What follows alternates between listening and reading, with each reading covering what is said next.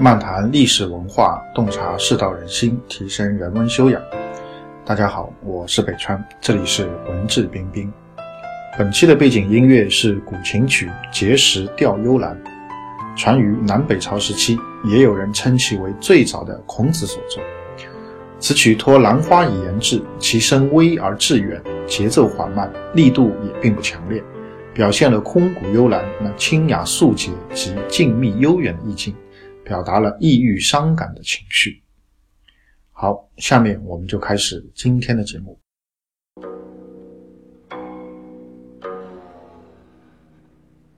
今天呢，我们继续和大家来分享《容斋随笔》当中的一则故事。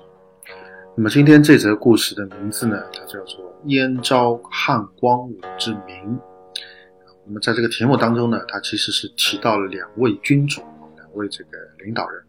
一位呢就是燕昭王啊，是战国的中晚期燕国的国君。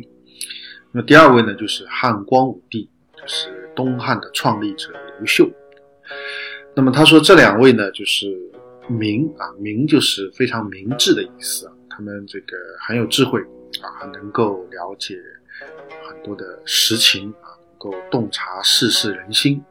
大致是这个意思。那么下面呢，他就说，他说这个在燕昭王手下啊，有一个著名的大将叫乐毅。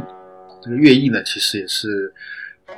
可以说本人好像不是特别出名啊，就在很多人可能没听说过啊。但是呢，我们读《三国演义》呢，就是。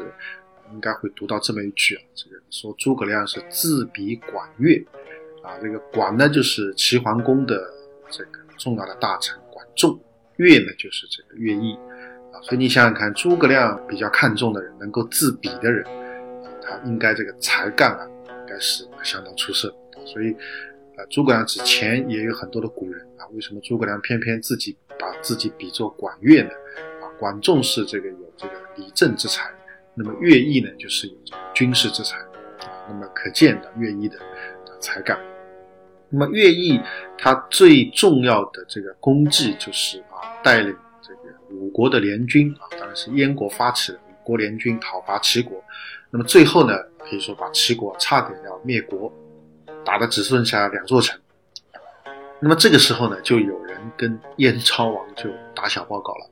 他说：“齐国啊，七十多座城都被我攻下了，现在只剩下两座了。呃，为什么这个乐毅迟迟攻不下来呢？啊，那可见不是他没有这个力量，而是他心里有其他的想法。什么想法呢？就他希望在齐地啊，在齐国这个地方啊，广泛的能够收取人心，能够这个这个让百姓啊能够拥戴他。”那么，当百姓很多的人能够拥戴他的时候呢，他就会把这两座城攻下来。那么，一旦把这两座城攻下来以后，又加上齐地百姓的拥戴，他就可以在齐地称王了。也就是说，呃，你派他去做这个项目，他做着做着就把这个项目做成自己的了啊。用我们现代话来讲啊，呃，因为本来他是燕国的大将，对吧？这个齐国打下来的土地应该全部归入燕国，并入燕国啊，受这个燕昭王的统治。但是呢，他自己有这个想法。啊，想在齐地能够笼络人心，让这个齐地的百姓啊拥戴自己，将来做王。那么，如果很快就攻下来这两座城的话，他还来不及完成收拢人心的这种过程，那么这个土地呢，当然就要归还给燕国了。那因为你马上把齐齐国两座城打下来，那么你的任务也完成了，项目也做完了，你没有理由带着大军再留在齐国，所以你就要回来啊，土地也要上交国家。所以呢。这个有人就说啊，乐毅他为什么迟迟不攻下这两座城，就是因为他有自己的想法。那么燕昭王听了这个可以说是这个啊这个小报告以后啊，啊他做了个动作啊，就把这个打小报告的人给杀了，而且呢派了个使者跑到齐国去啊，跑到乐毅的军营当中去，说我现在册封你为齐王，啊就是说你这个在齐国就自己可以做王了，而且是合法的啊，我封你做齐王。对吧？就是这个土地我们打下来，打下来之后，我把齐国这块土地全部都给你了，啊，全部都给你了，我分你做齐国。那么当然，乐毅就是非常惶恐啊，就这个不敢接受，而且呢，这个可以说是更加的努力了，更加努力。当然啊，后来因为这个燕昭王去世啊，所以乐毅失去了这个背后最大的支持，所以最后呢，这个齐国的两座城还是没有攻下来，他还是受到这个小人的这个挑拨离间啊，所以被迫这个离开了燕国。当然这个是后话，但是呢，在燕昭王在世的时候，展现出了对乐毅极大的信任啊，乐毅呢也给予了这个极大的这个回报啊，所以这是燕昭王的故事。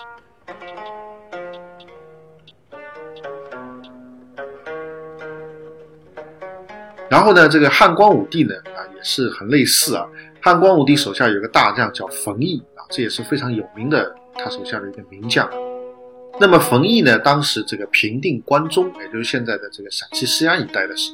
以后啊，在关中呢，就是这个啊，可以说也是很有啊，很有这个威望。他因为带着部队在外作战嘛，也要这个管理当地的这个政事啊，啊等等等等，安抚百姓啊。所以呢，时间长了以后，这个关中一带的人呢，都非常的对冯异啊，都非常的扶持啊。加上冯异这个人啊，的确是品行是相当不错的。那么，甚至关中地区的百姓就有人说啊，叫这个冯异叫咸阳王，啊，这个咸阳因为是秦朝故都嘛，呃，这个冯异在那边时间久了，又带着兵，又在当地驻扎安抚百姓，百姓又很归服啊，给了他一个这个这个这个头衔啊，当然是民间给的，并不是朝廷给的，叫咸阳王。那么这个其实是很犯忌讳的，对吧？这个你你作为啊部队的这个统帅啊，你应该背后还是有大老板的。啊，你这个居然人家现在开始拥戴你，仅仅知道你而不知道你背后的大老板，仅仅知道冯异而不知道冯异背后的刘秀，啊，这个是很犯忌讳的。所以呢，也有人给刘秀打报告啊，也有人给刘秀打报告说冯异这个这个不行啊，在外又带着兵，时间又长，权力又大啊，老百姓又这个喜欢他啊，甚至叫他咸阳王，这个事情不好。那么刘秀呢，就把这份报告就转给了冯异啊，你看看，那有人打你报告。那冯异呢，当然就也很惶恐啊，就专门啊上了奏折来谢罪，专门上了奏折来谢罪。那么刘秀呢，就下诏安抚啊，他说：“你对于国家啊，这个是功劳很大的啊，我们两个人啊感情是很深厚的啊，所以呢啊，你不要任何的这种担心啊，我呢我呢是不会怀疑你的，就是做这样的一种安抚。那么后来啊，这个冯异不断的建立功勋的时候，刘秀也是。”不断的加以肯定，这个并没有受很多小人啊这种挑拨离间啊谗言的这种影响，所以呢，洪迈在这里就总结到，他说：我们今天的人只知道乐毅跟冯异是名将，但不知道如果没有燕昭王和汉光武帝的支持啊，这两位名将啊，恐怕也很难立下不世的功勋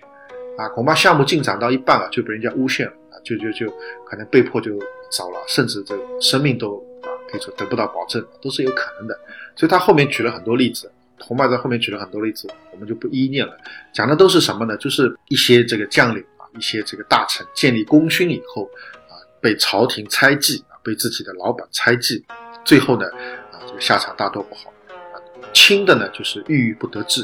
啊，这个被边缘化；重的呢就是甚至这个生死族灭啊，整个这个生命也这个可以说被杀害了，被陨灭了。所以他后面举了很多的例子啊，所以最后他总结，他说：“这个区区庸主不足者，唐太宗亦未能免啊，盈盈轻盈亦可畏哉。”他说：“一般的这个没有脑子的这些庸主啊，那就算了，但是呢，他说连唐太宗这样英明的这个领导人也竟然不能免啊，这个讲的是什么？唐太宗一度对手下的大将李靖啊，也是有一点怀疑的啊，也是有疑心的，也是不太信任的。”啊，他说连唐太宗这样英明的君主，居然都未能免去这样的这个事情。他说“盈盈轻盈，亦可畏也”。盈盈轻盈这个话呢，是《诗经》里面的一句话，用来形容啊，它字面意思就是那些苍蝇啊，那些苍蝇啊，纷纷扰扰的苍蝇。那么背后的意思呢，是用来形容这个啊，很多进谗言的小人啊。但是这些小人围绕在领导身边，就像一群苍蝇一样啊，嗡嗡在那里作响啊，就跟领导在说那些坏话，导致前方啊做项目。啊，前线作战的那些啊功臣、那些将士们啊，受到猜忌，这个受到掣肘，甚至受到伤害。但是这些人啊很可怕啊，这些人非常讨厌，所以最后呢，他是这样总结的。那么我觉得，其实从人心的这个角度来讲，你说燕昭王跟汉光武帝在当时啊听了这些话、听了这些报告以后，一点点反应都没有，我想不太可能。除非他们两个是圣贤，如果他们两个不是圣贤的话，你说内心当中啊一点点恐惧也没有，一点点担心也没有，完全不担心乐毅跟冯异在外面这个独立门户，我觉得这个不太可能，这个不符合凡夫俗子的啊这种私心，不符合私心的规律。但是可贵的是什么？他们两位还是能够在一定程度上克服了自己的私心，展现出了相当的信任和大度，那么赢得了这个部下的一种拥戴啊。所以我觉得这个是比较难能可贵。那么至于后面的那些领导人说啊猜忌部下，我觉得这是很正常的事情。不猜忌，我觉得反而倒反而倒是不太正常。你说唐太宗也不能免俗啊，我觉得这也是很正常。毕竟从显现上看，他也是一个凡夫俗子啊，并非一个圣贤，所以对部下有猜忌，我觉得这是非常正常的事情。那么这则故事给到我们的启示啊，我觉得啊，可能说啊，这个主要有两个方面的。第一个，如果说未来我们啊，这个做一个项目啊，或者做一个什么事情受人猜忌的话，啊，我们可能内心当中也要。然啊，因为这是人性的一种规律，对吧？你功劳大了，你名声大了，啊？难免会有人对你有看法，难免会有人对你不满意，对吧？那甚至你原来的老板难免会感受到一种威胁啊。我觉得这个是很正常的事情，不要这个怨声载道，也不要去埋怨猜忌你的人啊，因为这个都是很正常，都是人性的一种规律。我觉得这是第一点。第二点，如果你作为老板，如果你作为人君啊，当你有一个非常能干的部下，当你有一个啊能够这个声望啊，这个这个这个。包括他的这个这个业绩都啊非常显赫的这么一个部下，甚至隐隐有啊这个取代的这种势头的这样的一个部下，那你需要展现出来的就是足够的信任、宽容和大度啊。那因为当你这样去展现的时候，其实啊对方是会被感动，这也是人性的一个特点，对吧？你越是去猜忌他，他可能越是心灰意冷，甚至他可能要跟你对着干。但是我们越是展现出这个大度、宽容。信任的一面，可能越是能够感化对方，啊，所以我觉得这也是非常重要的一个点。当然，啊，我们讲的在这个阴谋一点啊，说防人之心不可无。从这个角度来讲，我们在展现大度和宽容、信任的同时，啊，我们也可以做一些私底下的防范措施，啊，我觉得这个没有问题。啊，如果你作为一个领导，啊，这个来这样做的话，两面来做的话，我觉得应该是也是可以的，啊，也是可以的。当然，一方面你尽管做准备，但另一方面尽可能的也要真诚的去展现出你的这种信任啊。当然，前提条件也是取决于说你平时对这个部下的人啊、人格啊、为人是有一定程度的了解的啊。我觉得这些情况都要综合起来看，不能够这个单一的来看啊，不能单一的来看。但不管怎么样，我觉得燕昭王和汉光武帝还是非常了不起，能够对。这乐毅和这个防疫啊，能够展现出这样的一种包容和大度以及信任，还是相当不错的、优秀的领导人，值得大家借鉴和学习。